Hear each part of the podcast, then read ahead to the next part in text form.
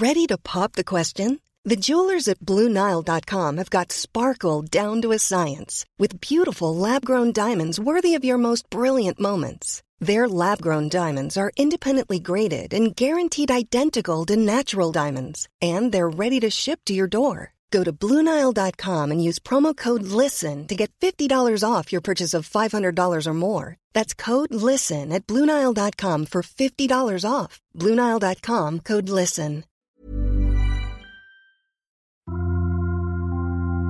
Témoignages, faits de société, grandes et petites histoires, émotions et souvenirs. Ils se racontent, ils nous racontent, ils vous racontent. C'est leur histoire, c'est une série de podcasts long format du Dauphiné Libéré. C'est l'histoire d'une femme du 19e siècle comme on en entend peu. Lucie révoltée et de la soie, fut l'une des premières syndicalistes de France, rythmant sa vie de combat et de déception. Un podcast qui redonne la parole à celle qui en a fait une arme, écrit par Audrey Margerie et raconté par la rédaction.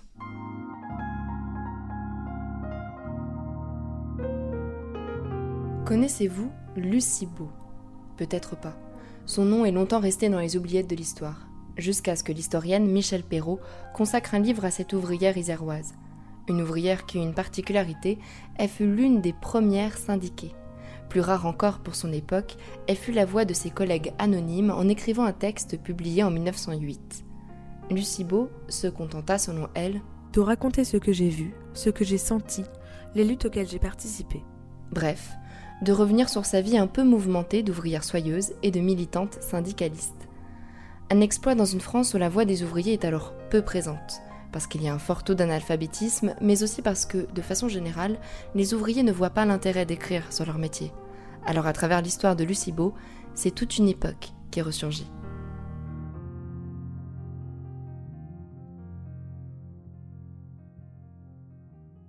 Lucie Beau est née Lucie Martin le 23 février 1870 à Saint-Pierre-de-Message, en Isère.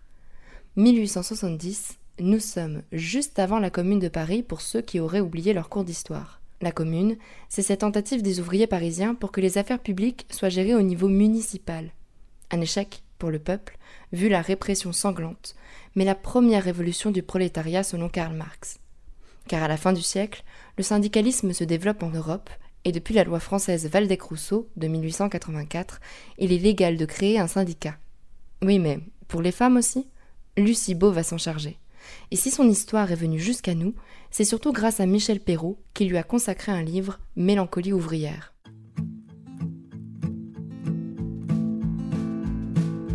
Au rythme de la révolution industrielle entamée dans les années 1830, les femmes se sont mises à travailler en dehors du cadre officieux qui consistait à aider leurs époux dans des fabriques de textiles notamment. À titre d'exemple, en 1906, 38% des femmes seront ouvrières en France. C'est le cas de Lucie. Enfant, elle a grandi dans une famille catholique à Saint-Pierre-de-Mézage, à une quinzaine de kilomètres au sud de Grenoble, en Isère. Les hommes travaillent la terre et les femmes le tissu. La petite Lucie va à l'école privée et apprend à lire grâce aux sœurs. Un cadre rigide où l'on demande aux fillettes de se renfermer dans l'enceinte d'une classe comme dans un cloître, mais un cadre dans lequel on apprend aussi le tricot. L'école prépare à l'usine. De la maison Moura, où Lucie vit, on aperçoit l'usine Durand, à péage de Visil, l'une des plus anciennes de la région, ouverte en 1839. Et comme sa mère, elle devient à son tour ouvrière de la soie. Je suis entrée comme apprentie chez messieurs Durand Frères au péage de Visil, au commencement de 1883. J'avais alors 12 ans. Il y avait, à cette époque, dans l'usine, environ 800 tisseuses. Écrit Lucie Beau dans le fameux texte publié en 1908 dans la revue Le Mouvement Socialiste. On y travaillait 12 heures et quelquefois 13 et 14 heures par jour. Les métiers battaient 80 coups à la minute. Les ouvrières étaient alors rares qui avaient à conduire deux métiers, et à peine si quelques-unes faisaient rouler trois métiers à deux. On arrivait à gagner de 130 à 150 francs par mois. Et avec cela, un bon travail et de la très bonne matière. Ce n'était pas comme aujourd'hui où on fabrique de la soie artificielle. À l'époque, l'industrie a pris le tournant du paternalisme. Plus l'on prend en charge l'ouvrier, plus on l'encadre, mieux l'entreprise se porte. Le patron vit donc à l'usine, ou du moins tout à côté, et pour les employés, les usines disposent notamment de dortoirs. Pour les femmes, ce sont des genres de pensionnats où les jeunes filles sont surveillées par des sœurs. Selon le livre de Michel Perrault, près de 200 000 jeunes filles ont transité dans ces couvents soyeux, dans le Dauphiné. Lucie y reste jusqu'en 1888. Mais avant de partir, elle a le temps de voir les conditions de travail se dégrader. De plus en plus fréquemment, les femmes sont assignées au contrôle de plusieurs métiers. Nous sommes dans les années 1880-1890 de la Grande Dépression, la première avant celle provoquée par le krach boursier de 1929. La mécanisation s'accélère, la main-d'œuvre est priée d'augmenter le rythme.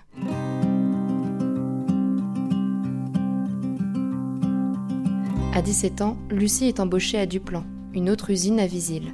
Sans augmentation de salaire, le travail s'intensifie encore, selon les machines et selon les modes. Lucie Beau évoque ainsi dans son récit la mode de la mousseline qui fait encore tout accélérer et l'apparition d'une nouvelle machine venue des États-Unis, le bloc navette, un torsionnaire. Celui-ci augmente la cadence et les femmes ne doivent pas quitter des yeux les mouvements incessants de va-et-vient, ce qui n'est pas sans danger, les mains manquant de se faire couper sans cesse. Une situation globale que Lucie Beau résume en quelques mots. Dès lors, chaque année apporta de nouvelles modifications mécaniques, de nouveaux métiers, de nouvelles transformations. Et à chaque perfectionnement de matériel, c'était une nouvelle diminution de salaire. Une diminution de salaire non sans conséquence dans son cas en particulier. À 21 ans, Lucie Beau s'est mariée avec Pierre Beau, un garde champêtre de 41 ans, et s'est installée avec lui à Visil. Mais il meurt en 1902. Veuve, l'ouvrière se retrouve seule pour faire vivre leurs trois enfants. De plus en plus révoltée par ses conditions de travail, quatre mois après la mort de son époux, et inspirée par Charles Auda, un ouvrier organisateur de grève, secrétaire de l'Union du textile de Lyon, elle fonde, à 32 ans, le syndicat des ouvriers et ouvrières en soirée du canton de Visil. Oui, elle. Voilà comment Lucie Beau devient l'une des premières femmes syndicalistes de France. Deux ans plus tard, elle est la seule femme à se rendre au congrès du textile à Reims en tant que déléguée syndicale. Tolérée, mais sans plus. On ne lui donne pas la parole, et le sujet du travail des ouvrières de la soie passe sous le tapis. Qu'importe, elle sait qu'elle n'est pas simple figurante. La preuve, elle va participer activement à deux grosses grèves. La première, dans son usine, de mars à juillet 1905. Les métiers peuvent alors battre 290 à 300 coups par minute. Conséquence, le personnel risque d'être réduit de 60%. Lucie Beau explique l'ambiance pesante. Par petits paquets, de huitaine en huitaine, le patron renvoya une cinquantaine d'ouvrières environ sur 200. C'était pour celles qui demeuraient une menace d'être congédiées d'un instant à l'autre. Nous avons préféré, devant cette alternative, nous mettre en grève. Les revendications des 200 grévistes sont précises. Maintien des salaires, réintégration d'absolument tout le personnel et la reconnaissance du syndicat par le patron. Mais Lucie Beau ne parvient pas à négocier avec celui-ci. Méfiante, elle raconte. Le directeur essaya de nous endormir. Il nous dit que M. Duplan, installé à Cannes, était en voyage et qu'il préviendrait dès son retour. Tout cela pour que les tisseuses qui étaient encore à l'atelier fournissent le travail qu'elles avaient sur les métiers. Même le maire finit par s'en mêler. Nous acceptâmes la guerre à outrance, écrit la syndicaliste. Des soupes communistes sont organisées avec des alliés extérieurs, les dons doivent lui être adressés, des affiches sont collées, des tracts distribués. Selon le journal Le Petit Dauphinois et ce que raconte Lucie Beau, voici la scène d'une altercation entre le patron et elle. Lui. Je n'ai pas peur de vous. C'est vous qui avez provoqué la grève. Vous menez tout Visil. Vous faites cesser le tapage quand vous voulez. Mais ce n'est pas à moi que vous faites peur. Elle de répliquer. Vous ne me faites pas peur non plus. J'ai devant moi un capitaliste qui fait danser des millions qu'il n'a pas gagnés. Et lui Eh bien, vous n'êtes qu'une petite femme continuez à publier des articles contre moi dans les journaux et je ferme mon usine. À Visil, toutes les réunions se déroulent à la mairie. Presque tous les soirs, les manifestants se retrouvent place du château devant la statue de la République, la Belle Marianne. Ils chantent l'international et sont bientôt 2000 à 3000 à défiler dans les rues. Selon Lucie Beau, quelques maladroits brisent quelques vitres.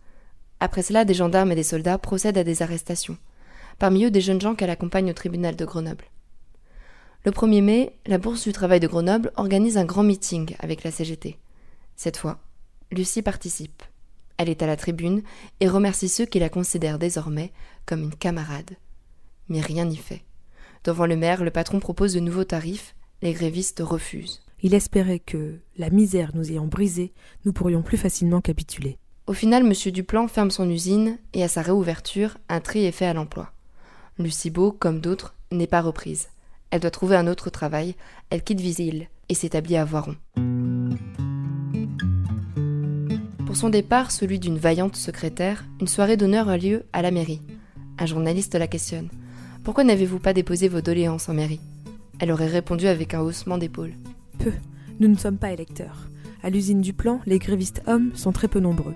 Ce sont les femmes qui constituent la grande majorité des chômeurs. Et vous comprendrez, notre situation n'offre aucun intérêt électoral. Les femmes, ça ne compte pas dans un scrutin. Ce droit-là ne viendra qu'en 1944. Lucie Beau déménage donc avec ses deux filles, 37 rue du Colombier à Voiron, à une trentaine de kilomètres au nord de Grenoble. On ne connaît pas le nom de sa nouvelle usine. Mais là-bas, le scénario se répète, les salaires risquent d'être revus à la baisse.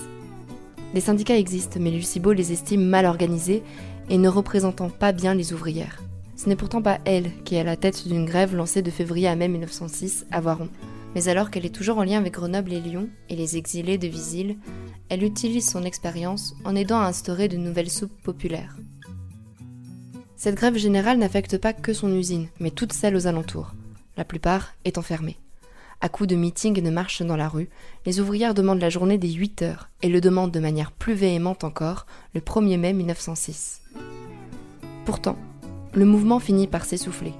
Mais si la victoire n'est pas totale, les grévistes ont réussi tout de même à obtenir l'entrée en vigueur de leur proposition de barème tarifaire. Qu'est-ce que cette grève a changé pour Lucie? La syndicaliste a découvert le sort particulier d'autres ouvrières, des italiennes et notamment celle de la platinière, l'usine Permesel. Ces pauvres femmes déclarèrent n'avoir jamais mangé à leur faim depuis plusieurs années qu'elles y travaillaient, et surtout n'avoir jamais mangé de viande. Une d'elles, atteinte de tuberculose, mourut même au cours de cette grève, faute de soins. Elle en était réduite à manger du pain trempé dans du vinaigre. Ces pauvres italiennes, comme elles les appellent, ont interdiction de parler à quiconque. Elles sont moins payées, et leur salaire contribue à payer le voyage que l'entreprise a avancé pour les faire venir d'Italie. Du reste, pas intégrées aux autres ouvrières, elles en étaient réduites à ramasser dans les caisses à ordures les débris de légumes que jetaient leurs camarades françaises. Question hygiène, Lucie écrit que les dortoirs y étaient infects. On ne changeait les draps et les couvertures que deux fois par an, et auparavant, on ne les changeait même qu'une fois. Pendant la belle saison, les ouvrières tâchaient de les laver elles-mêmes, car il y avait des monceaux d'insectes qui grouillaient là. Michel Perrault ira même jusqu'à dire que boire de l'eau représente un risque de typhoïde. Pour ces femmes, Lucie Beau s'est mobilisée. Son camarade Oda, sur qui elle peut compter, traîne le patron en justice. Plus loin, il y a aussi l'usine Ruby. Des orphelines y sont recrutées par un abbé que Lucie décrit comme le trop célèbre. Ces jeunes filles ont interdiction de se syndiquer au syndicat rouge. Elles ne sont pas payées, mais nourries et logées en échange de leur travail. Et l'on pense à quelles exploitations elles étaient soumises, ajoute Lucie Beau. Avec elle, Lucie constitue un syndicat jaune, c'est-à-dire qui refuse certains modes d'action comme la grève pour se faire entendre et leur obtient quelques droits, notamment celui d'être payé.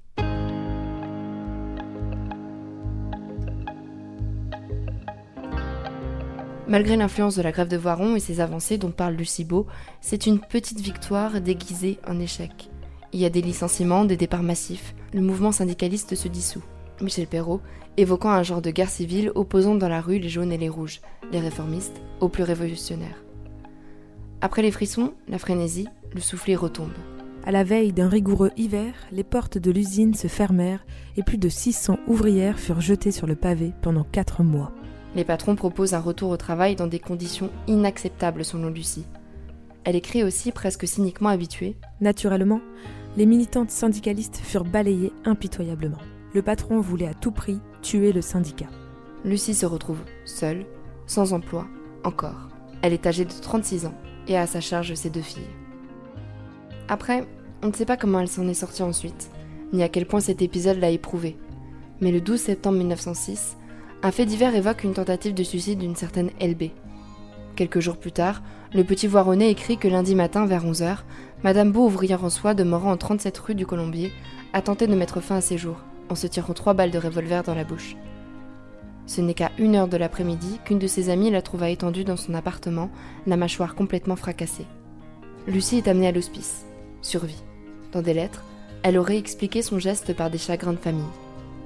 Et après, plus de traces. Jusqu'à la publication d'un texte le 15 juin 1908, dans la revue du mouvement socialiste. À la fin de son texte qui reprend son parcours de militante et non sa vie personnelle, elle pose la question. Que ne reste-t-il pas à faire? Nous avons obtenu beaucoup, mais il reste tant à faire. On ne sait pas comment sa vie s'est terminée. On sait qu'elle a déménagé à Tulin et qu'elle est morte le 7 mars 1913. Elle avait 43 ans. Sa tombe est encore entretenue par un petit-fils pour qui l'histoire de sa grand-mère serait largement inconnue sans le travail des historiens. Ce petit-fils adoptif, appelé André, possède une vieille photo sur laquelle une femme pose, l'air grave. Pas de légende, mais il pourrait s'agir de Lucie. Le destin de cette femme reste flou. Gérard Minguin, qui s'est aussi intéressé à son passé, doute même que ce soit elle qui écrit son texte. Pour lui, cela pourrait être l'œuvre d'un journaliste inspiré par son histoire. Sur place non plus, il ne reste guère de traces de l'histoire de cette syndicaliste.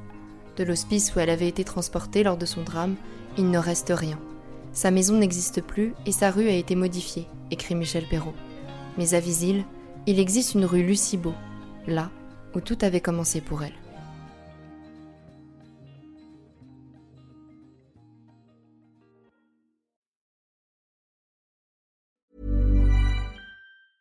The Claude 3 model family from Anthropic is your one stop shop for enterprise AI. With models at every point on the price performance curve, you no longer have to make trade offs between intelligence, speed, and cost. Claude 3 Opus sets new industry benchmarks for intelligence. Sonnet strikes the perfect balance between skills and speed. And Haiku is the fastest and lowest cost model in the market, perfectly designed for high volume, high speed use cases. Join the thousands of enterprises who trust Anthropic to keep them at the frontier. Visit anthropic.com slash Claude today.